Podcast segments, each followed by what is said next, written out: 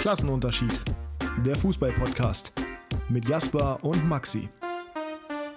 Die Mannschaft geht gerne in den Freizeitpark und fährt Achterbahn. Und mit diesem Zitat von Matchwinner Jonas Hofmann nach dem Sieg gegen den FC Bayern herzlich willkommen zur neuen Episode Klassenunterschied. Zusammen mit ja, dem Mann, der Achterbahn ja quasi erfunden hat in Deutschland. Denn auf ihm basiert der Kolossos im Heidepark. Jasper, ich grüße dich. Guten Morgen, hallo. Ja, zweimal Bizeps angespannt und dadurch sind die beiden Hucke gekommen, oder nicht? So. Ja, auf die Hucke gehe ich jetzt aber nicht ein. Ja, besser, besser, ist das. Wie geht's dir nach dem äh, glorreichen Auftritt deiner Werderaner am Wochenende? Ja, super. Aber das Spiel war schon vorab, komm, vorab abgeschenkt. Ja, das, das war vor Anpfiff, meinst du? Also vor Abpfiff war es verarbeitet, sagen wir es mal so. Achso, von deiner Seite aus. Ja, ja, okay, aber du bist ja auch schon mit der Erwartungshaltung reingegangen, dass er 3-0 verliert. Von daher ist ja fast noch gut ausgegangen. Ja, wobei die Art und Weise, wie sie gespielt haben, äh, viel schlechter nicht ging. Äh, der dünne Bremer Kader, wo wir alle wissen, dass der jetzt in der Breite nicht so krass besetzt ist. Wenn da Was die klar erste, wenn er dünn ist? Wenn da die erste, zweite und dritte Alternative zu Mitchell Weiser ausfallen auch noch, dann spielt und halt Mitchell Romano Weiser die A-Variante ist. So. Ähm, dann spielt halt ein Romano Schmid, der das noch nie in seinem Leben gespielt hat, äh, gegen den Champions League Club und dann sieht es düster aus. Gegen den Mann mit dem schönen Nachnamen. Ne? ja. Ja, ja ist so, ist, ist so. Muss, man, muss man festhalten. Ja, aber das war äh, tatsächlich relativ eindeutig, auch eindeutiger, als ich gedacht habe. Ich habe ehrlich gesagt gedacht, dass Werder vielleicht ein bisschen gegenhalten kann, aber 0,0 XG zur Halbzeit. Das, ja. ist schon, äh, das ist schon beeindruckend. Das war schon echt gut. 96 auch nicht unbedingt glorreich am Wochenende. 1 zu 1 in Regensburg. Spät, dafür mit einem schönen Tor. Aber ähm, ja, muss man auch. Also, äh, ich. Ähm, ich, ich will eigentlich dazu schweigen, aber ich werde mal das Bild in die Story hauen oder den, den Post in die Story hauen, ähm, wie 96 diesen Punkt zelebriert hat, in Anführungsstrichen, was natürlich auch zu Recht ist. Aber gleichzeitig äh, ja, sieht man auf dem zweiten Slide auch, äh, ja, wie das Gegentor gefallen ist. Oder man sieht zumindest mal den Protagonisten in unserer Abwehrkette nochmal, äh, wie er bei diesem Gegentor aussah. Hast du das Tor gesehen? Ich habe das Spiel mal wieder in Gänze verfolgt. Ja, dann hast du es dann hast ja gesehen. Also was unsere beiden äh, auf der linken Seite da machen, sowohl linke Innenverteidigung als auch linke Verteidigung, das kriegst du ja auf keine Kuhhaut. Ne? Der eine macht prima Ballerina und der andere vergisst einfach völlig, dass er einen Gegenspieler hat. Das ist unglaublich. Generell Derek Köhn, die letzten, oder ich weiß nicht, wie die letzten Spiele waren, aber das Spiel nee, war auf jeden Fall unterirdisch. Das war, das war die letzten Wochen auch schon so, auch gegen Paderborn. Gegen Paderborn sah Bright ja auch schon nicht so gut aus, wurde ja einmal von äh, Maximilian Rohr komplett auseinandergeschraubt und getunnelt. So, und dann ist ja, äh, das muss wirklich was heißen. Und dann wurde der Ball auf den Elfmeterpunkt gelegt zu Leipertz, der dann das, das war das 3 zu 2, glaube ich, müsste es gewesen sein. Ja. Und äh, da haben ganz viele gesagt, boah, Bright hat sich so verarschen lassen, aber kannst du auch nochmal machen. Schau dir das Tor gerne nochmal an. Ich weiß nicht, ob ich es letzte Woche hier auch erzählt habe, aber nur im Video. Ähm, Köhn rutscht aus und kann deswegen nicht abwehren. Steht allerdings auch im 5-Meter-Raum und hat seinen Gegenspieler im Rücken komplett vergessen. Der hat den überhaupt nicht auf dem Schirm, der weiß überhaupt nicht, wo der steht. Also Leipertz wäre so oder so an den Ball gekommen und hätte so oder so reingemacht, weil Köhn einfach nowhere to be seen war. Das war unglaublich. Und äh, ja, gegen Kaiserslautern, gegen Opoku in der Szene, die zum 2 zu 1 führt, einfach nur hinterher getrabt. Gegen St. Pauli, ja, gut, da hat er jetzt nicht unbedingt was falsch gemacht, aber war jetzt auch nicht, war jetzt auch kein glanzvolles Spiel. Äh, der ist momentan echt im Formtief. Und Bright leider Gottes auch, aber kann man auch verstehen, wenn die ganze Abwehr generell ein bisschen wackelig ist. Hm, schwierig. Wobei das dann besser wurde, nachdem sie auf Viererkette umgestellt haben, was mich überrascht hat. Aber das war auch, also das funktioniert auch, glaube ich, nur gegen Regensburg. Also, äh, und es lag halt auch vielleicht daran, dass Bright dann runtergegangen ist. Ich glaube, also Phil hat einen guten Job gemacht. Phil hat wirklich ein solides Spiel gemacht. Kreins war auch in Ordnung.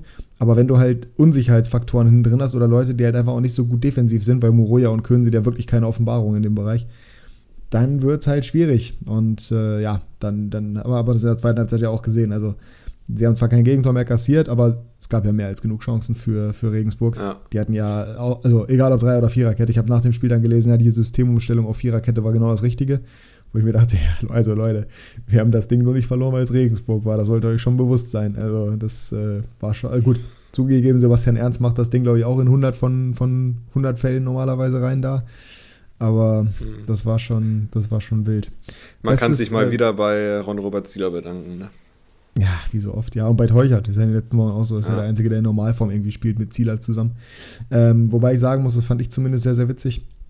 Ähm, wir haben nach dem Spiel haben mir Leute dann geschrieben, weil ich äh, vor dem Spiel gesagt habe, das wird sowieso Dreierkette und wir haben auch keine, das ist alternativlos. Haben mir Leute geschrieben, äh, wieso? Es hat doch, bevor wir auf Dreierkette umgestellt haben, auch voll gut funktioniert. Das machen wir doch erst seit vier, fünf Spielen.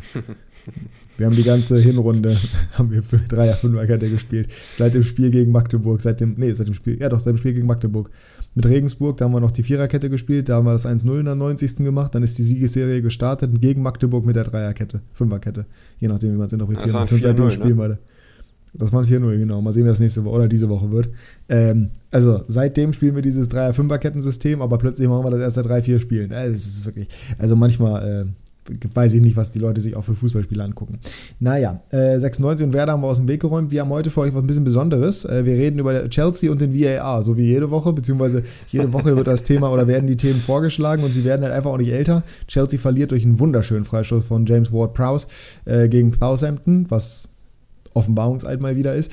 Und äh, da helfen auch keine 600 Millionen, die man in Spieler investiert. Und auf der anderen Seite der VAR, ja, da gab es zumindest mal die Entscheidung, über die wir definitiv reden können. Aber das soll nicht das Hauptthema sein, denn ihr könnt uns jetzt gerne nochmal auf Instagram folgen. Der Link ist in der Podcast-Beschreibung. Denn wir oder ich habe mir was überlegt für euch. Ich werde nämlich einerseits auf meinem eigenen Account immer hier Thema Kickbase ein bisschen weiter pushen und promoten. Ne? Das heißt, ihr kriegt jede Woche sozusagen meine Championship-Aufstellungen präsentiert und können mir eure auch gerne reinschreiben und dann gucken wir mal, wer hier irgendwie die besseren Takes hat. Und apropos Takes, das ist nämlich das zweite Thema und das ist explizit auf diesen Podcast bezogen. Denn äh, Jasper und ich werden uns jetzt jedes Wochenende betteln und zwar mit jeweils drei Hot Takes, die wir machen und wir gucken am Ende, wer besser abgeschnitten hat. Und ihr könnt uns natürlich auch eure Hot Takes da in die Kommentare schreiben. Beim ersten Reel hat das hervorragend funktioniert. Es gab keinen einzigen Kommentar, aber vielleicht ja in den nächsten Wochen. Ja, wir bleiben mal optimistisch. Ähm, die Community wächst noch.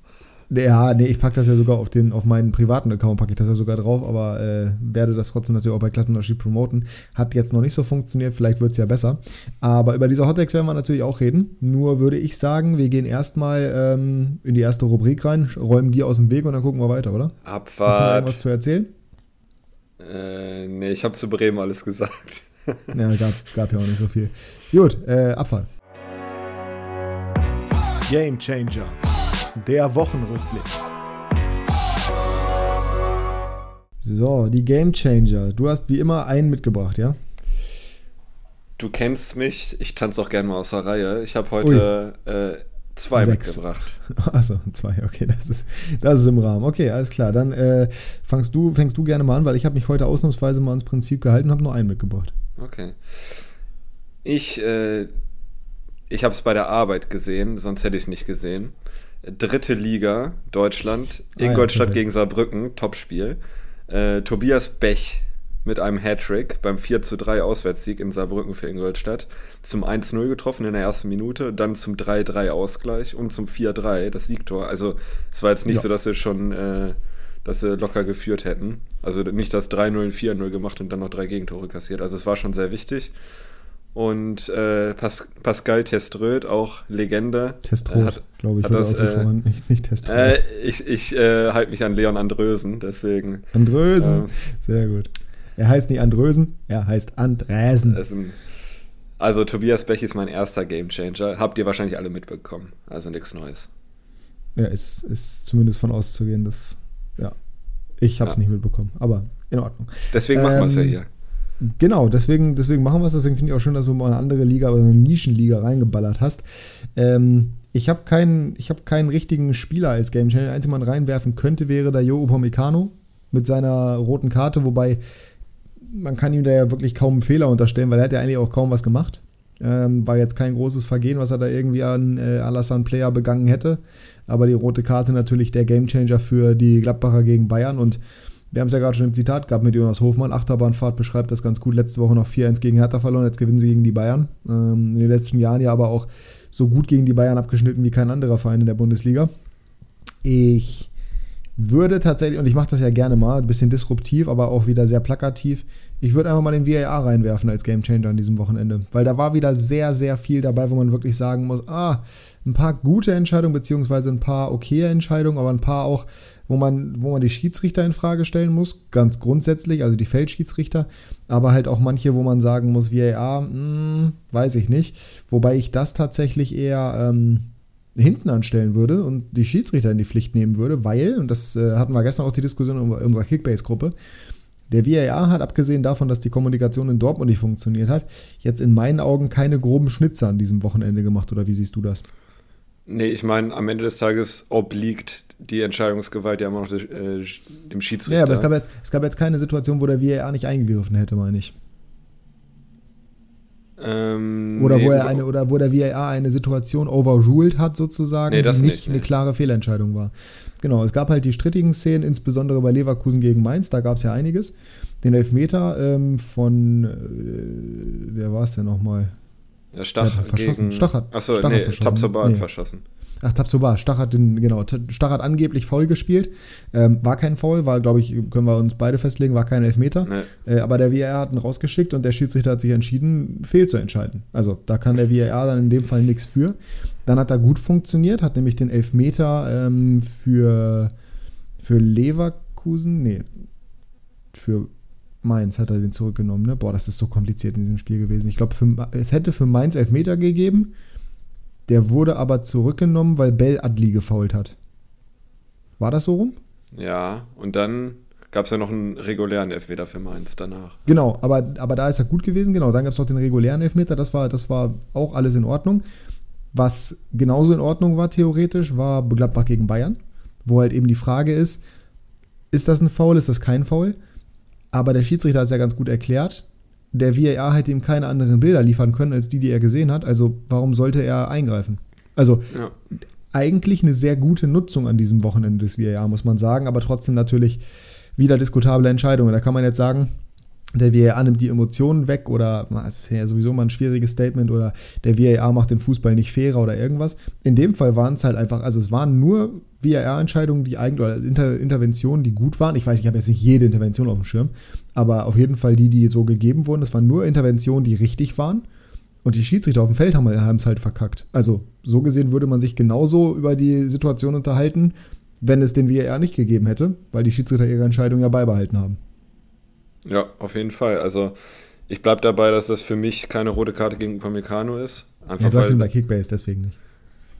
Ja, und wenn man sieht, wie Player fällt, naja. Naja, äh, naja wie, er fällt, wie, er, wie er fällt, ist völlig irrelevant. Hauptsache ist, dass er fällt. Also ich bin auch dabei, dass es keine rote Karte ist, aber ja. es kommt nicht darauf an, wie er fällt. Das ist irrelevant. Er wird gezogen, er, wird, er kriegt einen Kontakt. Upamecano muss den nicht machen. In meinen Augen reicht der auch nicht aus. Aber wenn der Schiedsrichter sagt, bei dem Tempo und bei dem Kreuzen behindert er den Lauf von Player, der halt frei aufs Tor zugeht. Und da ist halt die Frage, was ist schon eine Behinderung oder was ist halt in dem Maße unfair oder was ist halt gemäß der Regel ein Vergehen. Und wenn er sagt, für ihn ist das so, dann ist das so. Aber da, da hat Player nichts mit zu. Player hat da nichts falsch gemacht in der Situation. Nee, aber es ist für mich keine rote Karte und ich finde es aber okay, dass er sich das nicht anguckt wenn er der Überzeugung ist, dass er keine neuen Bilder sieht oder nichts, was ihn überzeugen könnte. Ja, ja, mir ging es, wie gesagt, mir ging es nur darum, dass du, Entscheidung, ja. Ja, ja, genau. Mir, mir ging es nur darum, dass du meintest, wie Player fällt, weil das ist für mich, das ist für mich immer so ein Argument, das ist irrelevant. Das hat mich früher schon immer genervt. Sobald ich bin beim Fußball, ich habe es gehasst hinzufallen, ich habe es gehasst mich auf den Boden zu werfen. Ich habe deswegen aber seltenst Foulspiel gegen mich, also für mich gepfiffen bekommen. Das heißt, ich musste mich irgendwann hinwerfen. Das finde ich zum Kotzen, weil es kann doch nicht darauf ankommen, wie du fällst, ob das gepfiffen wird oder nicht. Und ob der theatralisch fällt und sich achtmal dreht oder ob der halt einfach nur stehen bleibt. Wenn er stehen bleibt, oder wenn ein Spieler generell stehen bleibt, dann fällt der Schiedsrichter gar nichts. So, und das ist faktisch so. Das heißt, das finde ich immer so ein bisschen so ein, so ein, so ein Quatschargument. Aber ich verstehe, also ich verstehe, wo du herkommst. So. Äh, Gerade wenn man Upamecano bei Kickbase besitzt, ist das durchaus ärgerlich. Wer ist denn dein zweiter Gamechanger? Äh, auch ein bisschen disruptiv, weil es ein negativer Gamechanger ist. Äh, und zwar Emiliano Martinez, der Weltmeister. Oh, ja. Ja, in der Nachspielzeit hat er seinen Ex-Club im Meisterrennen gehalten, wenn man so sagen möchte. Die wären auch sonst im Meisterrennen noch dabei, aber gut, jetzt haben sie zwei Punkte mehr. Ähm, in der Nachspielzeit äh, Jorginhos Fernschuss ins äh, eigene Tor gelenkt. Kann er nichts machen eigentlich, also ist jetzt nicht seine Schuld. Äh, und dann hat er sich mhm. noch ja, also. Nee, kann er nichts machen, aber das war, das war ja so Karma aus der Hölle. Der hat schon in der ersten so, ja. angefangen, Time-Wasting zu machen. Der, der, der hat die ganze Zeit auf Zeit ihn. gespielt. Genau. Der hat die ganze Zeit sich assi verhalten. Da muss er sich auch nicht wundern, dass das Karma dann zurückschlägt. Und dann in der Nachspielzeit, äh, danach hat ja Emery gesagt, äh, ich weiß nicht, warum er nach vorne gegangen ist. Ich habe es ihm nicht gesagt. Und ja. dann war das Tor natürlich leer und Gabriel Martinelli konnte zum 4-2 einschieben. Wobei ähm, ich da sagen muss, ein bisschen Lost von Emery. Also, ja. Klar gehst du nach vorne, wenn du noch einen Ausgleich machen kannst. Hä, was ist denn das? Aber gut, soll er mal machen. Good evening. Aber ja, ähm, negativer Gamechanger kann man, kann man so nehmen. Nick Pope hat auch keinen guten Job gemacht für Newcastle am Wochenende, muss man sagen. Äh, Zwei Gegentore, ganz ungewöhnlich. Auch die erste Niederlage im St. James's Park, erst die zweite Niederlage überhaupt in der Saison. Beide gegen Liverpool übrigens, perfekt. Ja. Ähm, David Nunez hat getroffen, das zeigt schon, dass es ein ganz komisches Spiel war. Und Pope nach 22 Minuten außerhalb des 16ers mit, ne, mit einem glasklaren Handspiel, völlig unnötig auch. Ähm, und fehlt dementsprechend jetzt im, im Carabao Cup-Finale gegen Man United. Loris Karius wird spielen. Loris Karius und Finals, da klingelt was. Äh, und nicht nur der Kopf von Karius. Ähm, das, das, äh, ja, weiß ich nicht, war jetzt auch nicht so notwendig. Jetzt lieber das 3-0 kassieren sollen. Aber er wollte natürlich weiterhin wenig Gegentore behalten, denn weiterhin gilt, Newcastle ist die beste Defensive der Premier League und zwar mit weitem Abstand, haben nämlich äh, 15 Gegentore erst kassiert. Sind jetzt aber durch den Sieg von Tottenham mit einem Spiel weniger zugegebenermaßen äh, auf Platz 5 abgerutscht. Drama.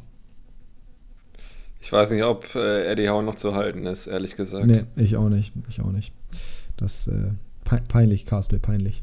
Gut, äh, sind wir durch mit den Gamechangern quasi äh, und ja. kommen dann, würde ich sagen, zu unserem Thema heute. Wir machen das Ganze ein bisschen fixer. Der Hintergrund ist der, ich fahre heute noch nach Dänemark und äh, Jasper macht nichts, aber ich habe Urlaub und äh, dementsprechend mussten wir heute Vormittag aufnehmen. Das war jetzt aber auch relativ spontan, weil uns beiden erst relativ spät bewusst geworden ist, dass wir diese Variante so wählen müssen. Ähm, wollen, wie wollen wir es am besten machen? Stellen wir unsere Hot Takes direkt einmal vor oder stellen wir sie nach der Reihe vor? Weil ich glaube eigentlich, wenn du anfängst, dann enden wir mit dem Resultat. Dann enden wir einmal mit dem Resultat. Fang, fang du mal an mit deinem ersten einfach. Wir haben das ja relativ chronologisch auch gemacht, was die, was die, was die Spiele betraf. Wir haben, glaube ich, kein gleiches Spiel gehabt, ne? Nee, wir hatten kein gleiches Spiel, nee. Also Aber da muss ich anfangen, da muss ich anfangen, weil ja, wir chronologisch vorgehen, ich am Freitagabend. Gut. Ähm, mein erster Tipp war äh, direkt ein Schuss ins, ins Aber sowas von. Ja, in Schwarze, naja, eher ein Schuss in den Ofen. Ähm, ich bin davon ausgegangen, dass die TSG mindestens drei Tore gegen den FCA macht und sich somit ein bisschen aus der Krise schießt und Pellegrino Matarazzo sozusagen seine, ja, seinen ersten guten Tag hat bei der TSG. Hm. Ist nicht passiert. 1 zu 0 Niederlage gegen den FCA, hoch verdient, überhaupt keine Durchschlagskraft. Und ich stelle Matarazzo jetzt schon in Frage, ne? muss ich ganz ehrlich sagen. Weil er Kramaric nicht aufgestellt hat? Nee, weil er Kramaric nicht aufgestellt hat, weil er generell zur Halbzeit, gut, Dolberg war wohl angeschlagen, aber äh, ich finde das irgendwie generell ganz, ganz merkwürdig, was der für Personalentscheidungen trifft oder auch die Art und Weise, wie er Fußball spielen lässt. Man lässt es lässt sich ja überhaupt nichts erkennen. Du erwartest ja bei einem Trainer, wenn er neu ankommt, dass sich zumindest mal irgendwie eine Umstellung der Spielidee erkennen lässt, weil es kann ja offensichtlich nicht so funktionieren, wie Breitenreiter es gemacht hat. Aber es hat sich halt auch spielerisch absolut nichts verändert, ne? Und das, ja. das verstehe ich einfach nicht. Ähm, Kramaric draußen zu lassen, finde ich, find ich vogelwild. Aber dass du dann Aslani einwechselst für Dolberg zur Halbzeit. Und nicht Dabur, der draußen sitzt. Also, Nachwuchsförderung, Talentförderung in allen Ehren. Aber. Im Abstiegskampf. Genau, aber äh, da, also, ja, fand ich, äh, fand ich sehr, sehr wild. So kann dein Hottag ja nicht funktionieren. So kann auf keinen Fall funktionieren, das ist richtig. Äh, haben die entsprechende Quittung dafür bekommen, auch völlig zu Recht. Der FCA gewinnt das Spiel in meinen Augen verdient. Ich weiß nicht, wie du das siehst. Ja, ähm, ja. Ist dementsprechend mal wieder zu Hause erfolgreich. Wer hätte es gedacht? Die werden das noch nicht Tor, absteigen. Die werden nicht absteigen. Ne? Das Tor macht der Finne, für mich auch immer sympathisch, Frederik Jensen, nachdem Leo äh, den Ball nach einer Ecke verlängert. Leo habe ich vor dem Spieltag noch äh, direkt vor Anpfiff verkauft und dafür Ilas Bebu gehalten. Perfekt. Bebu hat, glaube ich, entweder minus zwei oder einen Punkt gemacht. Also optimal gelaufen für mich der Spieltag, aber das war generell ein Thema, da kommen wir später noch zu. Ähm, und dementsprechend mein erster Hottake schon mal ziemlich hot gewesen, denn ähm, ja, es ist nicht passiert. Ja, der Ofen ist ja heiß, ne? Das war ein Schuss in den Ofen. Ja. Und äh, mein erster Hottag hat auch mit drei Toren zu tun. Und zwar habe ich gesagt, Frankfurt schenkt Bremen in der ersten Halbzeit schon drei Tore ein. Äh, ich hatte gedacht, die überlaufen die in der ersten äh, Halbzeit so richtig. Waren auch spielerisch natürlich besser, aber es ist mit 1-0 in die Kabine gegangen durch das Eigentor von Friedel nach sieben Minuten. Da hatte ich auch schon wieder so eine Krawatte. Äh, war ja nicht das erste Eigentor von ihm. Hm, kann aber nicht ähm, viel machen, oder? Nee, hat von Ole Werner aber einen Rüffel bekommen danach, äh, dass er hätte, besser stehen hätte können. Ist das richtig deutsch? Ich weiß nicht. Auf jeden Fall hätte er das besser machen können, nach dem Motto. Ja, war ja, okay, wenn ich mal nachdenke, ja. Ich bin halt bei sowas immer so, weißt du, wenn er nicht hingeht, aber er kann schon besser hingehen, das stimmt. Naja, nichtsdestotrotz äh, besser in die Halbzeit gekommen, als ich es gedacht hätte. Ich hätte gedacht, äh, gerade über die Außen werden die die sowas von äh, abziehen, weil Jung auch katastrophales Spiel gemacht und rechts halt Romano Schmid. Und äh, bei Frankfurt geht ja äh, bekannterweise viel über die Außen. Deswegen ja, aber nicht, wenn Buta nicht da ist. Nicht, wenn Buta nicht da ist, da kommen wir auch noch zu. Deswegen, äh, mein erster Hottag war auch ein Schuss in den Ofen, aber vielleicht nicht ganz so heiß wie deiner. Ja, das, das, äh, das stimmt. Äh, ich finde es gut, dass du gesagt hast, dass, äh, dass, dass ihr besser in die Kabine gegangen seid, als du es erwartet hättest mit 0,0 XGs. Aber es geht ja nur um die defensive Leistung. Ja, nur ein Gegentor. Genau, Frankfurt aber vielleicht auch ein bisschen auf Sparflamme gespielt, weil ja, auf jeden Fall. nächste Woche Neapel äh, das deutlich wichtigere Spiel und auch, wenn man es, ohne es böse zu meinen, aber auch der deutlich stärkere Gegner. Ja, man kann es so sehen, ja. Man kann es so sehen. Ich habe gerade hab den Spielplan durchgeguckt. Wir haben ja chronologisch haben wir es ja völlig falsch gemacht, ne? Äh, weil mein Spiel kommt aus der Konferenz. Achso, ja, meine beiden anderen sind Sonntag. Ja, ja, genau. Deswegen aber war, ich hätte den zweiten Take auch noch gleich machen müssen, wenn wir es chronologisch hätten halten wollen. Aber so machen wir es halt abwechselnd. Topspiel vor, ja, großem Überraschungsspiel am Nachmittag. Da hätte ich mal die drei Tore ziehen sollen für Pellegrino Matarazzos Ex-Verein. Äh, habe ich aber nicht gemacht. Habe aber gesagt, dass Bruno Labbadia seinen ersten Sieg holt mit dem VfB Stuttgart. Habe ich ja letzte Woche hier im Podcast schon angekündigt, dass ich glaube, dass er das Spiel gewinnt. Haben sie auch gemacht. In der Höhe hätte ich es nie erwartet. 3 zu 0 ist schon ein ordentliches Brett. Äh, aber sie holen eben die drei Punkte. Gil Diaz macht das 1 zu 0 relativ früh durch ein schönes Tor.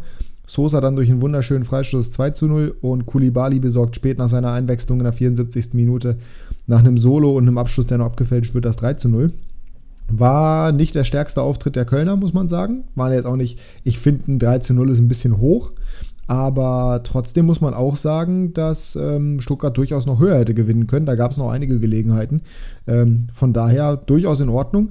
Und für mich nicht überraschend, weil ich halt gedacht habe, dass Labadia Stuttgart auf den richtigen Weg führen wird, früher oder später.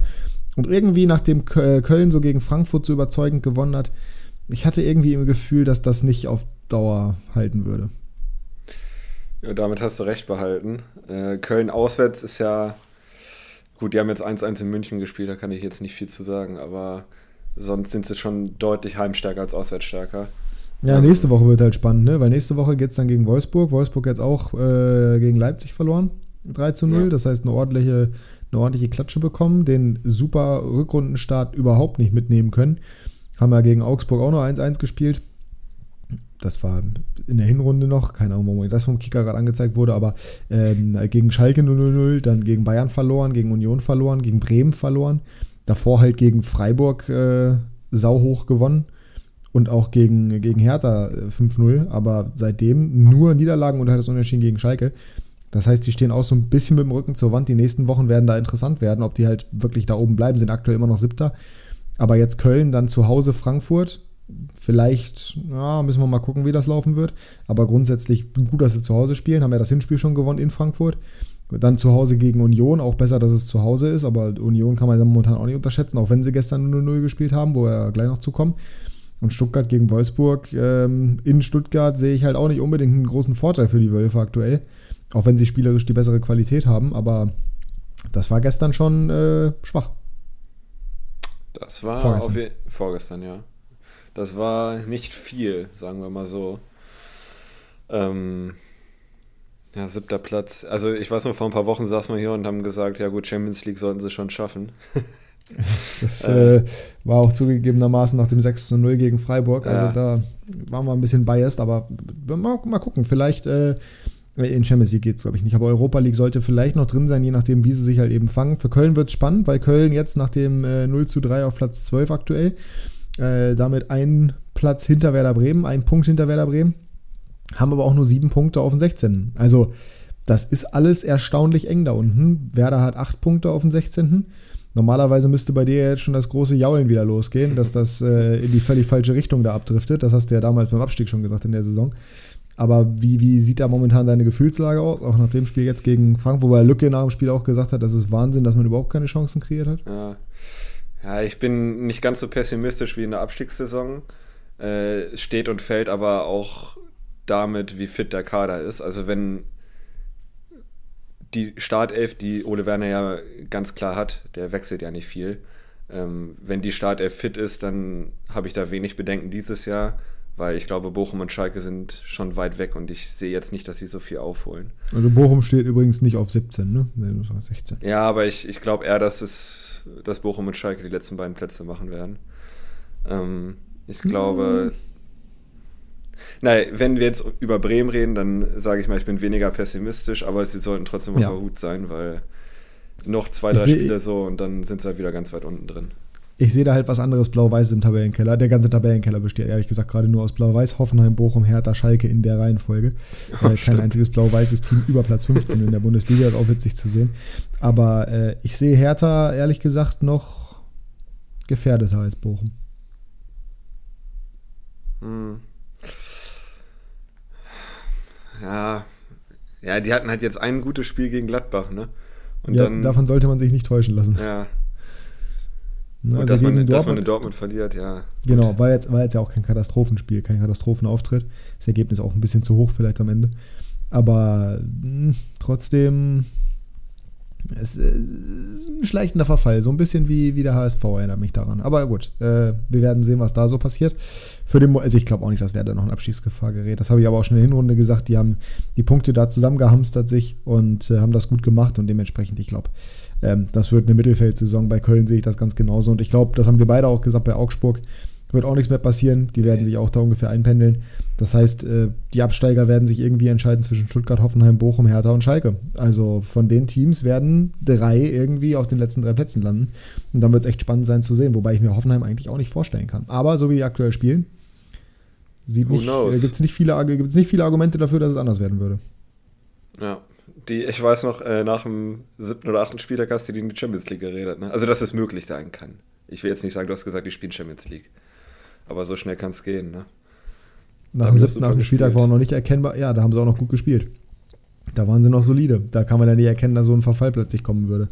Das ist immer, ne, du kannst ja im, im Nachgang ist immer schwer. Also, ich habe ja immer nur die, ich habe mich ja nur auf die bisherige Leistung immer bezogen. Und die war damals gut. Jetzt aktuell ist sie katastrophal und damit ich lehne mich auch nicht aus dem Fenster und sage, dass das bei Hoffenheim so bleiben würde. Ich kann mir schon, also eigentlich haben die zu hohe Qualität, um da unten drin zu stehen. Aber das äh, hat andere Teams auch schon nicht aufgehalten abzusteigen. Von daher, we shall see. Ich glaube, Hoffenheim würden auch die wenigsten in der Bundesliga vermissen, ehrlich gesagt. Ja, ja. Augsburg äh, ist egal, aber die hätten es dieses Jahr nicht verdient, muss man auch mal sagen. Ja, Augsburg also. ist egal, aber Augsburg ist ja immerhin kein Retortenverein. Haben auch hier den, den Investor und alles auch ein bisschen quatschig, aber ja, Augsburg ist ja auch schon, also ich glaube, Augsburg ist generell ein bisschen akzeptierter als Hoffenheim, wenn auch nicht, wenn auch nicht ja. deutlich beliebter, einfach weil sie so egal sind. Meisterschaftskampf, da reden wir gleich im Anschluss nochmal drüber. Keiner von uns beiden hat sich getraut, einen Hottake zu machen zum Spiel Gladbach gegen Bayern. Äh, wäre eigentlich, lag ja auf der Straße, hätte man einfach nur zugreifen müssen normalerweise. Haben wir aber beide nicht gemacht. Ähm, dementsprechend komm, komm du doch mal zu deinem zweiten. Mein zweiter Hottake äh, Bezug, Bezug, bezog sich auf äh, Bezog. Bezog sich auf äh, Union gegen Schalke am Sonntag. Und Hi, ich habe gesagt, ja, ich habe gesagt, Schalke spielt das vierte Mal in Folge 0 zu 0 und. Ui. Ja. Hot Take came. Ja. Naja, ich weiß nicht, ob das ein Hot Take war, ehrlich gesagt. Naja. ja, ja nee, war es nicht. Die haben in den letzten Wochen auch 0-0 gespielt jeweils. Und ich meine, Union ist jetzt auch nicht unbedingt dafür bekannt, dass die ein Fußballfeuerwerk abbrennen können gegen Mannschaften, die tief stehen. Also, äh, das war jetzt zumindest, also Klar war es ein Hottake und es ist vor allem auch einfach witzig, statistisch, also so Wahrscheinlichkeitsrechnung, stochastisch gesehen, dass die jetzt das vierte Mal in Folge 0-0 spielen. Aber grundsätzlich, ähm, Schalke steht halt defensiv stabil, fokussiert sich quasi nur darauf. Und Union ist jetzt nicht die Mannschaft, die unbedingt Lösungen dagegen immer parat hat. Von daher, ähm, ja, war trotzdem sehr guter Take. Ist es genauso eingetreten. Es war das vernachlässigenswerteste Spiel am Sonntag. Kann man, glaube ich, so, kann man, glaube ich, so sagen. Also ich bin in der Halbzeit mit dem Hund gegangen und ich habe überhaupt nicht bereut, dass ich nichts von der zweiten Halbzeit gesehen habe. Ja, die war auf jeden Fall besser als die erste. Also die erste war sehr ereignisarm. Ja, Aber deswegen bin ich ja Gassi gegangen dann. Wie so oft, wenn, also jetzt, wir nehmen Bayern mal raus, aber wenn die Vorzeichen so klar sind, habe ich das Gefühl, dass äh, dann oftmals Überraschungen passieren. Wenn zum Beispiel jetzt Union äh, Tabellenführer werden könnte, zu Hause gegen den letzten. Äh, ja, ist richtig. Ja. Und zu Hause sind die ja bärenstark. Also, ne? Und dann passiert es nicht. Bärenstark. Ja gut, aber da muss man halt auch, da muss man halt auch mal da wieder so ein bisschen in den Kontext setzen. Auch die spielen nächste Woche international. Aber da möchte ich die, die Startelf, kann ich auch, also kann ich ganz ehrlich sagen, verstehe ich nicht. Verstehe ich nicht. Wenn du die Chance hast, warum spielst du dann in der Sturmspitze mit Michel und Behrens? Ohne jetzt deren Qualität in Abrede stellen zu wollen, aber Sebachö Gut, auch wenn er ein bisschen im Formtief ist. Aber Sibachö und Becker sind doch die offensichtlicheren Lösungen. Und auch auf Außen, dass du Joranovic nicht spielen lässt. Also ich kann Schonung und alles, kann ich alles verstehen, ist alles nachvollziehbar irgendwo. Aber in so einem Spiel, wenn du die Chance hast, Tabellenführer zu werden und weißt ganz genau, dass das gegen, gegen eine Mannschaft wie Schalke, die defensiv gerade extrem gut steht und seit drei Spielen kein Gegentor kassiert hat, und dann stellst du da Michel und Behrens rein, die mal geniale Momente haben, aber die jetzt grundsätzlich, würde ich sagen, nicht in den obersten Regalen der Bundesliga-Stürmer zu finden sind, anstatt wenigstens Becker, der halt einfach in vielerlei Hinsicht ein, Faktor sein kann und, und äh, Sibachö, der zugegeben jetzt, wie gesagt, im Formtief ist, aber in der Hinrunde ja auch durchaus starke Spiele hatte. Also ich sag dir ganz ehrlich, ich glaube, mit den beiden zusammen wäre es vorne drin, hätte es deutlich anders ausgesehen. Ja, man hat es ja auch gesehen, als Becker dann reinkam nach einer ja, Stunde. Ich habe die zweite Halbzeit nicht gesehen, deswegen kann es also, sagen. Ja, da, der hat sofort äh, Feuer entfacht in der Offensive. Und Jordan kam dann auch ein bisschen später rein. Also, ja, war auf jeden Fall gefährlicher als vorher. Kann natürlich auch daran liegen, dass die Schalker da ein bisschen müde waren oder so, aber nee.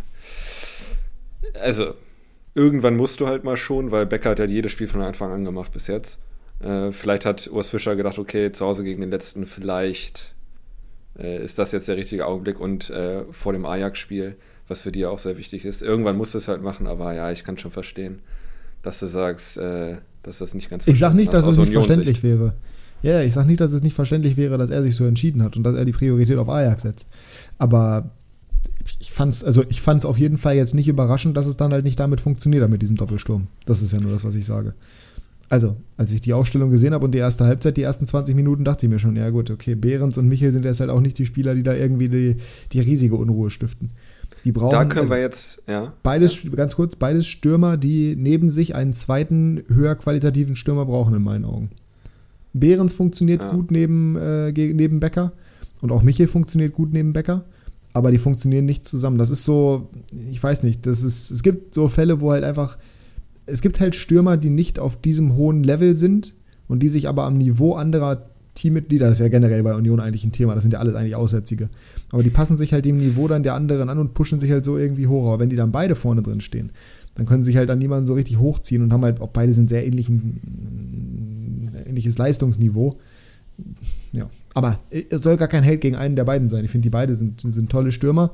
Äh, von daher gar kein böses Blut, aber ich habe es halt ein bisschen schade gefunden, weil ich gerne gesehen hätte, dass Union Tabellenführer ist. Jetzt können wir den Bogen spannen äh, zu überraschenden Startelf-Formationen zu deinem dritten Hot Take. Ey. Jetzt, wieso denn zu meinem, zu deinem? Ja, gut, wenn wir, ja, gut, aber bleiben jetzt habe ich ja gerade meinen zweiten, in meinen zweiten Ja, bleiben kurz, bleiben ja, chronologisch. Mein dritter Hot Take war, äh, Hertha hält das Spiel bis zum Ende offen in Dortmund. Badum. Ja, stand lange 2-1, aber das dann. Äh, nee, das ist nicht offen. Den kann ich mir nicht geben, leider. Äh, spätestens nee. mit dem 3-1 von Reus war es dann besiegelt. Ja, das war jetzt auch nicht, das war jetzt auch nicht so spät, das Tor. Nee, ja, und dann in der Nachspielzeit noch das 4-1. Also es sieht auf dem Papier ein bisschen deutlicher aus, finde ich, aber es ja, war jetzt kein ey, offenes Hertha Spiel. war, wir haben es ja gerade schon gesagt, Hertha hat kein schlechtes Spiel gemacht. Hertha hat äh, mehr Torschüsse, glaube ich, gehabt, wenn mich nicht alles täuscht. War generell wirklich okay, war wirklich solide, aber der BVB ist halt absolut in Topform. Das muss man so sagen. Und bei denen gelingt halt wirklich alles. Und das resultiert dann eben auch darin, dass Hertha keine Chance hat, da irgendwie äh, drei Punkte aus Dortmund zu entführen und halt auch vier auf die Mütze bekommt. Ähm, das, war, das war schon heftig. Wobei man sagen muss, als ich die Aufstellung gesehen habe, war ich mir nicht so hundertprozentig sicher, ob das so laufen würde. Ja, ich habe kurz einen Zitteranfall bekommen, weil Bellingham auf der Bank saß. Aber ich habe einen Zitteranfall wegen allem bekommen.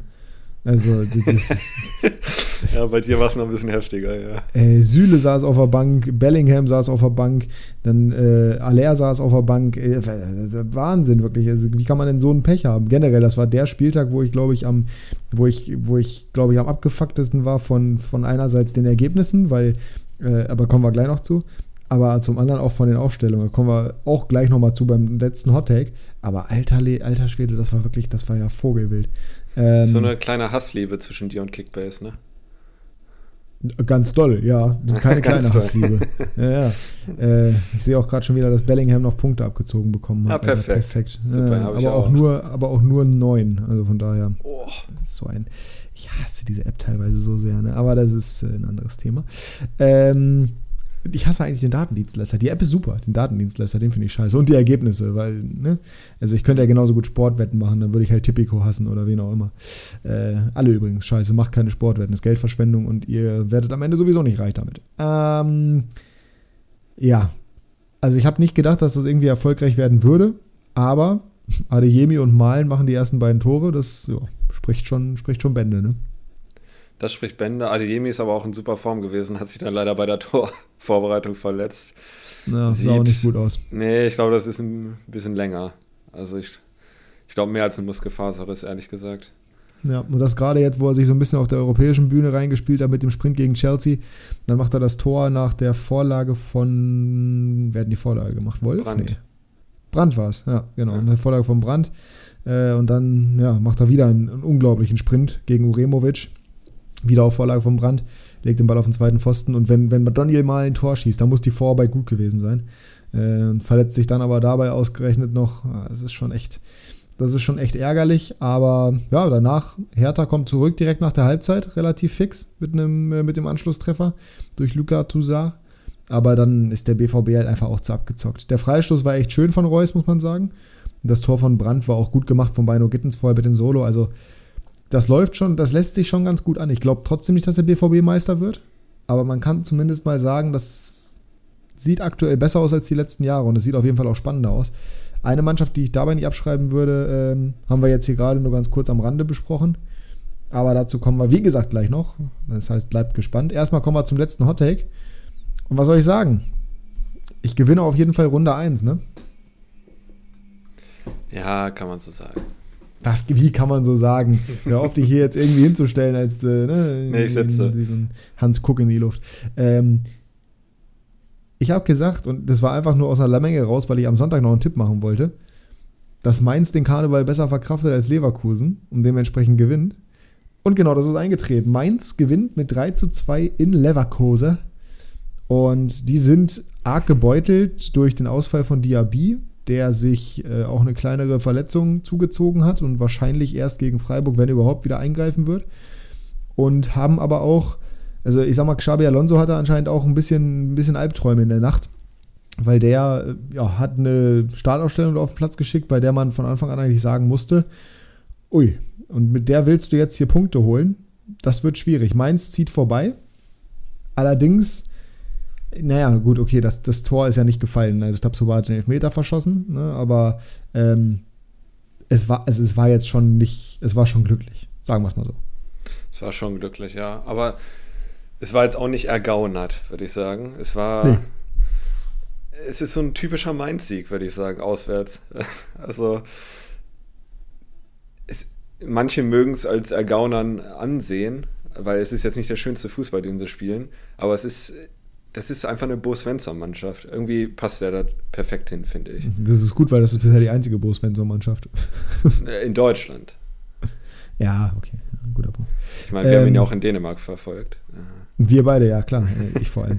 Nee, ist schon, ist schon, ist schon korrekt. Also, ich bin der Meinung, dass du so spielen musst, wenn du als Mainz Auswärtspunkte holen willst erstmal ist es halt gut, dass Damen den Elfmeter hält und Leverkusen setzt seine Horrorstreak fort. Ich meine, Tabsoba hat zwar mal getroffen, aber weiterhin den als Elfmeterschützen schießen zu lassen, weiß ich auch nicht. In, naja, das ist ein anderes Thema. Cassie macht dann das 1 zu 0. Ähm, das war stark von ihm, aber auch unglaublich schlecht von Kosunu mal wieder, der das 1 zu 0 dann erzielt. Dann macht Amiri den Ausgleich, wo Fernandes nicht so richtig gut aussieht und äh, wo Amiri den eiskalt reinmacht. Dann kommt Leandro Barrero, macht das äh, 2 zu 1. Was er, das finde ich, hat er wirklich schön gemacht, muss ich sagen. Schön aufgezogen, schön abgeschlossen. Dann geht es in die zweite Halbzeit, dann wird Patrick Schick eingewechselt, zusammen mit Florian Würz. Und Würz hat, glaube ich, wie viel hat es gedauert? 40 Sekunden, bis Würz das erste Mal eine richtig gute Aktion hatte oder so? Ja, ja. Also der Typ ist einfach Wahnsinn. Äh, legt dann vor, sagen wir es mal so. Äh, eigentlich ist es Hinkapier, der einen unglaublich geilen Antritt macht über die linke Seite, eine schöne Flanke schlägt auf den zweiten Pfosten, wo Frimpong die Großchance liegen lässt. Aber dann ist Ping-Pong im 16er und irgendwie berührt Würz noch den Ball, dann kommt er zu Schick und der schweißt den ein zum 2 zu 2. Da habe ich eigentlich gedacht, okay, das Leverkusen holt sich das Ding noch. Ich habe schon überlegt, wie kann ich fair argumentieren, dass äh, Mainz das Ding besser weggesteckt hat, wenn sie unentschieden spielen. Aber nein, denn Armin Adli hat noch eine ganz dumme Idee und denkt sich in der 80. Minute, Oh, Sylvain Wittmer, der ist mir zu Tor gefährlich. Ich reiß den einfach mal im 16er von den ohne Chance auf den Ball um, krieg deswegen die rote Karte und es gibt einen Elfmeter. Und äh, da Radetzky zwar auch mal einen Elfmeter hält, aber jetzt nicht als Elverkiller bekannt ist, macht Ingwarzen den auch rein zum 3 zu 2. Und dementsprechend gibt es den Sieg für Mainz 05. Nicht, dass ich das, den Spielverlauf so erwartet hätte. Ich hätte, wenn überhaupt, so ein dreckiges 0-1 irgendwie erwartet. Aber es war auf jeden Fall das unterhaltsamste Spiel am, äh, am Samstag, würde ich sagen. Ist Leverkusen überhaupt eine Karnevalsstadt? Ach, das ist doch alles da am Rhein, ist doch alles Karneval. So. Keine Ahnung. Ey, Lever, ist Leverkusen überhaupt eine Stadt, könnte man noch da fragen. ja, aber. Ach. Ja, du bist nur resigniert, weil du, du bist nur resigniert, weil du hier die ersten Hotdogs verloren hast und weil du nicht damit gerechnet hast, dass irgendeiner meiner Hotdogs aufgehen würde. Und äh, weil ich Anton Stach habe bei Kickbase. Achso, ja gut, da kommen wir ja, da kommen wir ja gleich noch zu.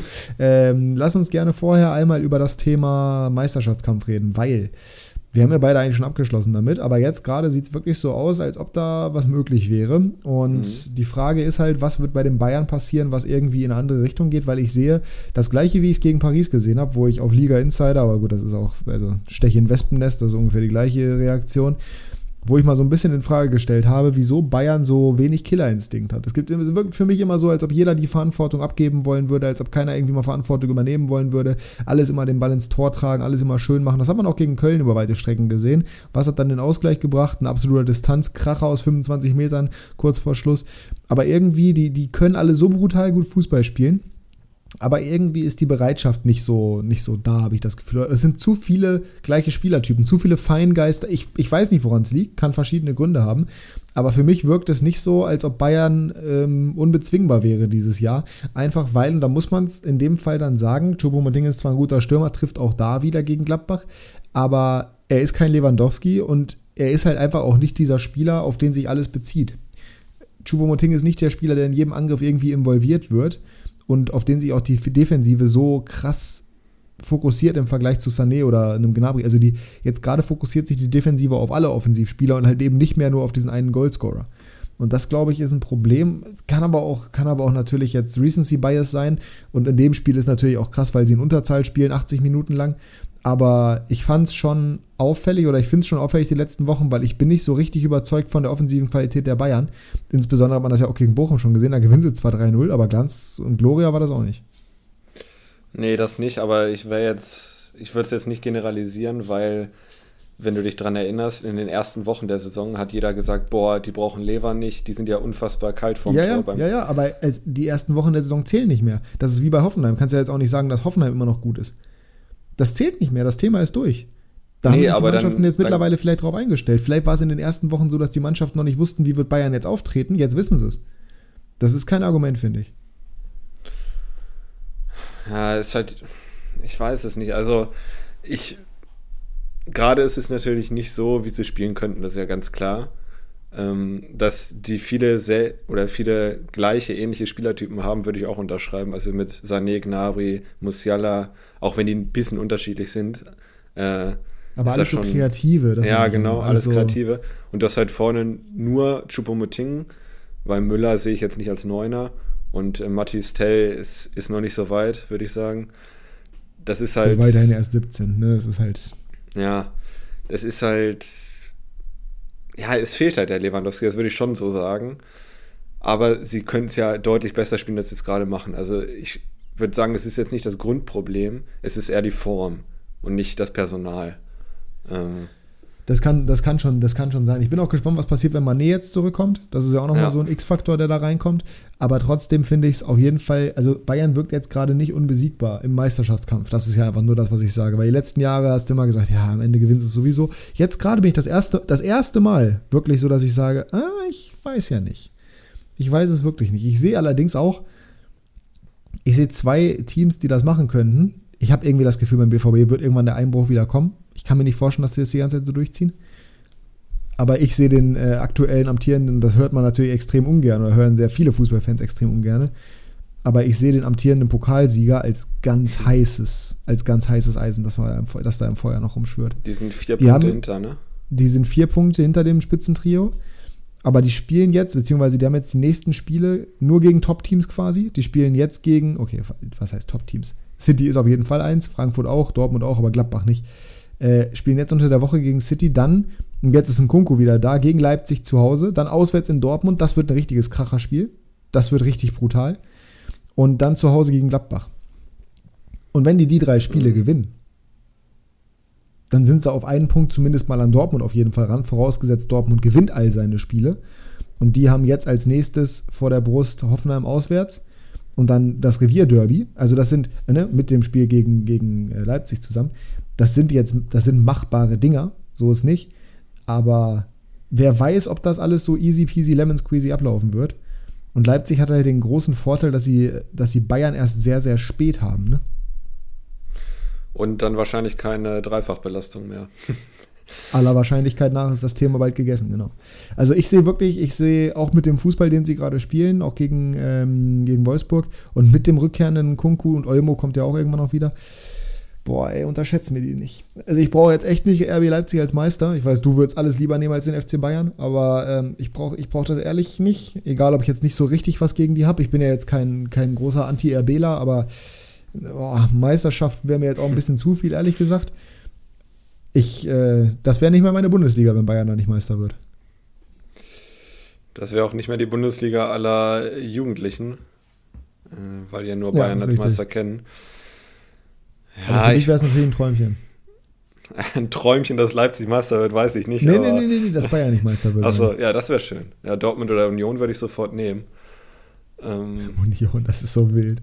Ja, das glaube ich auch ehrlich gesagt nicht, aber. Ja, das glaubt keiner. Halt, das, ist das, das ist das Problem, Jasper. Das ist nämlich das Thema. Ja. Das, das bringt die nämlich genau dahin, wo sie gerade stehen. Aber ich.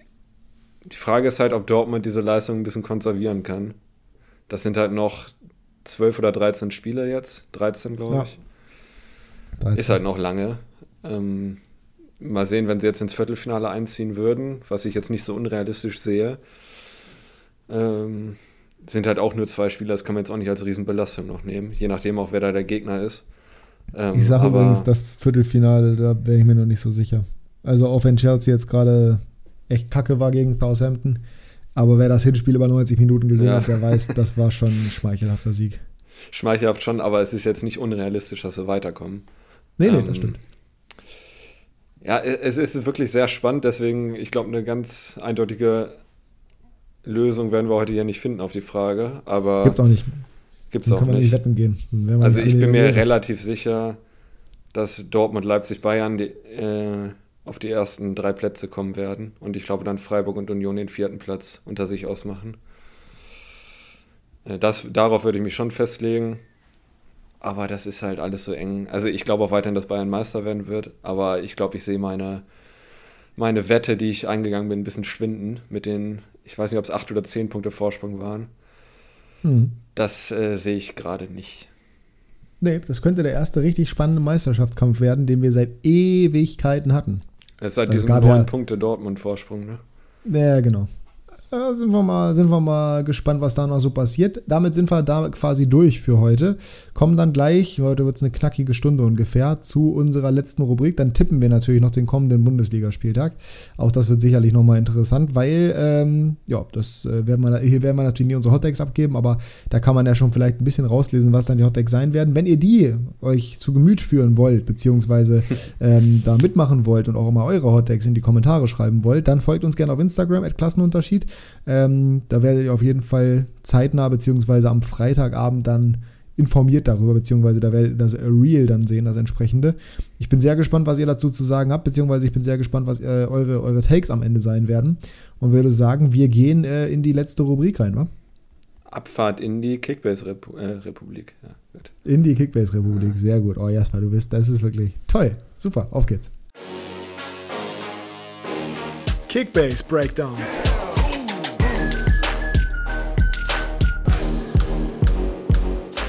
The Kickbase, The Talk, The Everything. Äh, wir sind da und wir können gerne über die zweite Liga reden, weil da lief es für uns beide gut. Da lief es für uns beide gut, ja. Also der Freitagabend war ja historisch für dich. Da darfst du jetzt mal anfangen kurz. Ja, da, das war der, der Freitagabend war der Freitagabend war klasse. Also äh, Kiel gewinnt gegen BS. Und Rese macht 255 Punkte mit Tor und Vorlage. Dazu kommt Timo Becker angerauscht, macht 185 Tore. Äh, 185 Tore wäre gut gewesen. Nicht übertreiben 185 Punkte äh, mit dem Tor. Also der hat ein richtig gutes Spiel gemacht. Äh, Rese auch. Das heißt, die beiden zusammen schon mal zusammen knapp 440 Punkte. Exakt 440 Punkte, um genau zu sein. Und äh, ja, dann kam aber auch noch Janis Heuer, denn Paderborn gewinnt gegen Kaiserslautern 1 zu 0 und Heuer macht das Tor per Freistoß zum 1 zu 0. Und äh, ja, macht 247 Punkte mit zu Null Bonus. Also meine ersten drei Spieler am Freitagabend 255, 185 und 247 Punkte. Damit äh, lässt sich's gut leben. Problem war dann, es ging halt am Samstag jetzt nicht so gut weiter, beziehungsweise das Ganze konnte generell nicht gehalten werden, äh, weil, ja, Fürth gewinnt gegen Düsseldorf, aber weder Ricotta noch Linde äh, punkten irgendwie gut. Appelkamp macht sechs Punkte, herzlichen Glückwunsch. Ähm, ja, der, der HSV gewinnt gegen Bielefeld, Lipinitza, 18 Punkte ist jetzt auch nicht so dolle. Und äh, ja, Kunze wurde nur eingewechselt für 96, hat ein gutes Spiel gemacht, aber dementsprechend nur 38 Punkte. Phil immerhin 92. Der hat es auch ehrlich gut gemacht. Ähm, das war ordentlich. Aber nichtsdestotrotz muss ich sagen, hm, ich hätte mir ein bisschen mehr erwartet. Ich hatte dann noch Glück mit Michalski, weil der natürlich wieder Punkte gemacht hat ohne Ende, 142 beim Sieg. Und mit Föhrenbach, der eine Vorlage gemacht hat beim 5 zu 0 gegen Nürnberg und zu 0 Bonus 238 Punkte.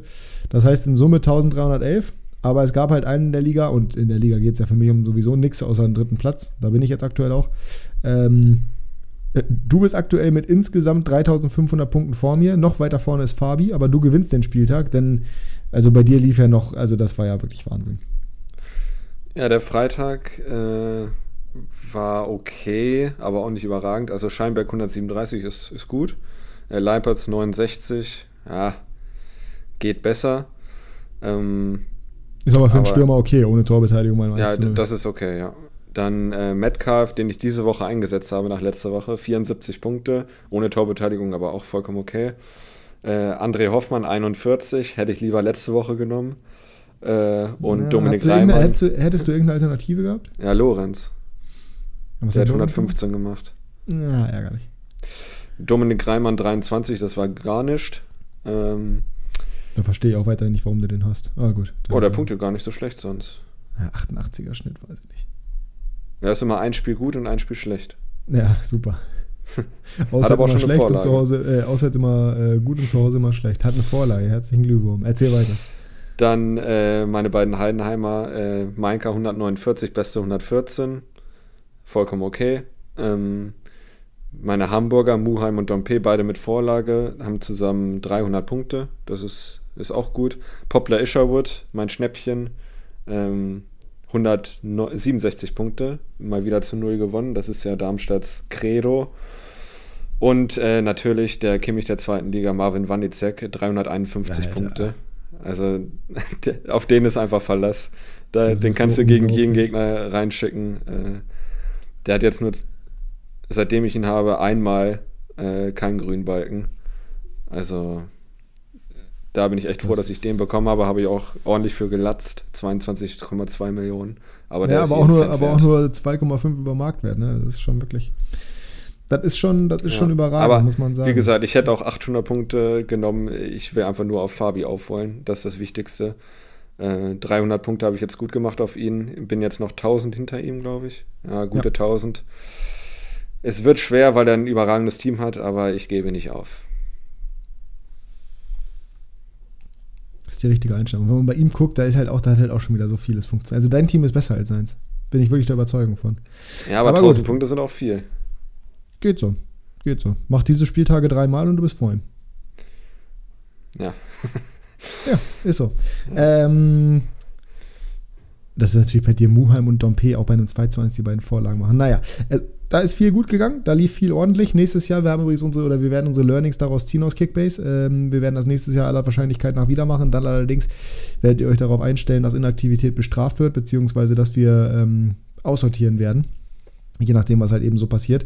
Weil ja, also wir wollen halt schon mit Leuten spielen, die da auch Bock drauf haben. Und wenn ich jetzt hier sehe, zwei, die eigentlich durchaus Punkte machen könnten, äh, haben, sind im Minus jeweils gewesen und ich weiß nicht, wie viel, wie viel, inwiefern die viel gemacht haben, wenn ich mir die Teams so angucke. Ähm, das ist ein bisschen, na, das ist ein bisschen schade, aber das ist, also es ist trotzdem in Ordnung, ne? da kann man mit arbeiten. Äh, ich würde auch nächstes Jahr im Winter gegebenenfalls dann darüber nachdenken, die Liga zurückzusetzen oder die Teams zurückzusetzen oder irgendwie sowas. Ähm, Gleiches gilt für die Bundesliga. Auch in der Bundesliga haben wir durchaus Leute dabei, wo ich mir sage, ja, äh, da wäre mehr möglich gewesen. Liebe Grüße an Lukas an der Stelle, der immer noch mit äh, nicht mal, also der mit 4000 Punkten Rückstand letzter ist. Also der hat aber auch, glaube ich, einfach sich ein bisschen übernommen mit seinen Ligen, das weiß ich bei ihm. Ähm, der der hat es der, der hat's einfach nicht drauf. Sagen wir es, wie es ist. Ähm, ja, aber der Liga ist auf jeden Fall die Aktivität deutlich besser, auch wenn wir auch da Teams dabei haben, wo ich mir denke, oh Leute, da wäre ein bisschen mehr drin gewesen. Mehr drin gewesen wäre aber auch mit meinem Spieltag. Also Zoboschlei wie immer, ja, 272, Blaswig 145, Knoche 116. Über den Rest möchte ich nicht reden. Dann gehe ich gleich mal auf meine Mannschaft. Ich kann auch mal, ich kann auch mal, kurz die, also. ich kann auch mal kurz die Namen vorlesen. Bellingham, Sané, Cancelo, Süle, Wind, Skiri, Gnabry und Luca Netz habe ich reingenommen für Diaby, weil der verletzt ist. Keiner von denen mehr als 56 Punkte. Ja, und ich sehe Gnabry, Skiri und Wind zusammen 17 Punkte. Ja. das ist echt. Wow, Gnabry einen Punkt, das ist schon. Das ja, schon wurde aber auch zur Halbzeit ausgewechselt. Ja, trotzdem mag man meinen, er könnte mehr machen. In äh, Unterzahl. Ich will es gar nicht verteidigen, ja, er könnte mehr machen. Ey, jetzt Skiri 7. Ja, ja also ich sag mal so, mit der Mannschaft hättest du auch das Doppelte an Punkten haben können an einem guten Spieltag. Ja, ähm, definitiv. Ähm, du hast auch nicht das Doppelte, aber bei dir lief es zumindest besser. Ich habe 888 Punkte. Ähm, Spieltag fing natürlich super an am Samstag mit Upamecano's roter Karte nach 8 Minuten. Minus 77 hm, minus Punkte. 77, lecker schmeckt. Äh, Diogo Leit gegen Schalke nicht im Kader. Also die beiden zusammen war auch schon meine beiden Abwehrführungskräfte haben mich da ganz schön im Stich gelassen. Dafür Cassie getroffen, 123. Niklas Stark 30 Punkte. Gut, reden wir auch nicht drüber. Anton Stach, Elfmeter verschuldet. Weiß ich jetzt nicht, aber 34 Punkte. Trotz Sieg ist jetzt auch nicht so überragend. Ähm, ja, wer es äh, gerettet hat, waren meine drei Dortmunder mit Schlotterberg 122, Bano Gittens 164 und Reus 261. Ohne die sähe es sehr düster aus. Chico Höfler noch mit 127. Sagen, Chico auch 127. Was natürlich, also Riemann 53, nur 53 ist halt auch ne, nicht Riemann-like. Ja, ja. Genau. Aber äh, André Silva bei einem 3 zu 0 51 Punkte. Und der hat äh, 60 Minuten bekommen. Ja, das ist schon. Das auch ist schon wenig. Allerdings muss man auch sagen, also nach oben geht gar nichts in der Liga. Das sind 3200 Punkte Abstand. Ja, äh, ich habe 2000 auf den ersten. Also ja. oh, ich, ich, kann da, ich, kann da, ich kann da machen, was ich will. Ich werde da nicht mehr rankommen. Also wir können jetzt schon Janis gratulieren zum, zum Ligasieg, aber ich will wenigstens meinen zweiten Platz verteidigen. Gerne ist auch an diesem Spieltag wieder Zweiter geworden, klar. Er hat nämlich Hofmann, 363 Punkte, Grifo, ja klar. Brand, das, das reicht eigentlich schon. Mehr braucht man gar nicht darüber zu erzählen, ja. weil die beiden, die drei zusammen haben schon so viele Punkte gemacht wie mein gesamtes Team. Ja, und der ähm, hat auch noch ähm, Guerrero, der gar nicht gespielt hat, ne? Ja, der hat Guerrero, der gar nicht gespielt hat. Das, und Müller, der nach zwei Minuten ausgewechselt ja. wurde, gefühlt. Also, das ist wirklich. Der hat ein wahnsinniges Team sich da zusammengeschustert, da muss man den Hut vorziehen, der hat das klasse gemacht. Deswegen, den sehe ich außer Konkurrenz. Ich will meinen Platz 2 verteidigen. Da ist aber das revisierende Schnabeltier hinten dran. Äh, zwar noch 600 Punkte hinter mir, aber der gewinnt den Spieltag mit 1337. Lead. Und und ähm, ja, also da lief. Äh, Schnabel ist halt echt ein super, super Team auch. Naja, komm. Das ist so ein bisschen Henry-like, ne? Also privaten das ist besser als Hendricks Team. Weiß ich, also Musiala, Becker, Chabot, Jan, Döki, Dicker, Giek, jetzt Dikiewicz, So, Gregoritsch, Höhler, also das, naja, Also ich weiß jetzt nicht, ob das irgendwie vergleichbar ist, zum Beispiel mit Janis oder mit mir, ehrlich gesagt. Nee, das nicht, aber ich sehe den schon auf dem dritten Platz. Also ich sehe da, ich sehe sein Team jetzt nicht deutlich vor deinem, ehrlich gesagt. Gut, ist auch hinfällig, weil Sinja, sind Sinja auf Platz 3 übrigens, der Vollständigkeit halber. Der hat nämlich darauf gebaut, dass in der Rückrunde ein bisschen mehr funktionieren würde. Ja gut, Friedel und Baku zusammen minus 10 Punkte. Buda nicht gespielt, Alerno auf der Bank. Aber sonst, ey, Laiduni 74, Itakura ja. 95, Würz direkt mit Vorlage und der hat nicht mal gestartet. Kolomuani gut, Kobel zu 0, äh, Quatsch, gar nicht, aber trotzdem 186, der ist auch so geisteskrank, der ist unglaublich. Guardiol 196 und Zosa 266. Also der Mann kommt. Äh, da muss Jasper vor allem aufpassen, denn der ist nur 200 Punkte hinter ihm. Und äh, Jasper würde ja gerne wenigstens Platz 4 verteidigen, so wie ich das verstanden habe. Da ja, ich glaube, mehr ist nicht möglich. Ja, dann solltest du dich darauf fokussieren, weil du, Sinja und Christian werden sich darum streiten. Danach Leon und Pablo haben schon wieder ein bisschen Abstand, beziehungsweise Leon auch zu Pablo. Aaron, der bei uns in der kleinen La Liga-Gruppe das Ganze anführt, äh, auf Platz 9. Ja. Wie sieht das jetzt eigentlich aus? Äh, ich habe dir ein Gnabri-Angebot gemacht, willst du nicht annehmen, ne? Sag mal, ich habe doch noch, ich weiß es noch nicht. Habe ich doch gesagt, ich weiß noch nicht, ob ich den verkaufe oder nicht. Ich bin mir noch nicht hundertprozentig sicher. Wir werden Gut. sehen. Ich melde mich. Ich habe hab Tyram übrigens auf der Bank gelassen, wollte ich nur mal sagen. Ja, super. Klasse Sache. Ich nehme das an, wenn ich ihn verkaufen sollte. Ich bin mir auch noch nicht sicher, weil ich habe jetzt, äh, wen habe ich nochmal gekauft? Habe ich wen gekauft? Ich habe Player. Ja, DRB, ne? Davor. Nee, Player, nee, davor, davor, das ist egal. Ich habe Player nicht bekommen. Hätte ich Player bekommen, den sich aber Janis gegönnt hat für 25,8 Millionen oder 26 Millionen, mhm. dann hätte ich, äh, dann hätte ich Gnabry wahrscheinlich verkauft, aber jetzt so, weiß ich noch nicht. Kann ich mir eigentlich nie erlauben. Mal gucken. Äh, muss ich auch mal abwarten, was in der Woche noch so passiert. Ob ich auch Skiri behalte und Wind behalte, bin ich mir auch noch nicht hundertprozentig sicher. Naja, das soll es gewesen sein mit äh, Klassenunterschied Kickbase, beziehungsweise generell mit Kickbase. Und damit würde ich sagen, sind wir fast durch und kommen nur noch zu unseren Tipps für den kommenden Spieltag. Mhm. Mhm. Mhm. Dann legen wir doch mal los. Ja. Freitagabend Mainz gegen Gladbach. 1-1. Mhm. Nee, Torschützen Gladbach, äh, Stindel und Onisivo natürlich. Gladbach legt jetzt eine Serie hin. Äh, Torschützen Tyram und Hofmann. Und bei Mainz trifft Ajorke das erste Mal, aber die gewinnen 2-1. Köln gegen Wolfsburg. Auch 1-1. Na, sag ich 2-2. Hoffenheim gegen den BVB. 1 zu 3. Ja, habe ich auch schon eingetragen. 1-3. Werder gegen Bochum. Abstiegskracher Spaß. Ach komm, hör auf. Hm. Äh, 3-1. Leipzig gegen Frankfurt. Oh, das ist 3-2. Ey, habe ich auch schon eingetragen. So ja. das. Ja, sag ich auch 3-2. Hertha gegen den FCA. Boah, das. Gut, dass das in der Konferenz ist. Ähm, boah, das ist 1-1 auch, komm. 0-0. Schalke gegen Stuttgart. Topspiel. das ist auch frech. Fünftes Mal 0-0 nein, nein, nein. Ich glaube, ich glaube, da fallen Tore, ehrlich gesagt. Äh, Sage ich mal 2 zu 1. Oh, ich will, dass Schalke gewinnt, aber ich kann es mir irgendwie nicht vorstellen. Ich habe das Gefühl, jetzt ist Stuttgart auf dem Run. Oh, ich, ich gönne es Schalke, ich hoffe, Schalke gewinnt 2-1, aber ich sage 1-2 für Stuttgart. Okay. Freiburg gegen Leverkusen.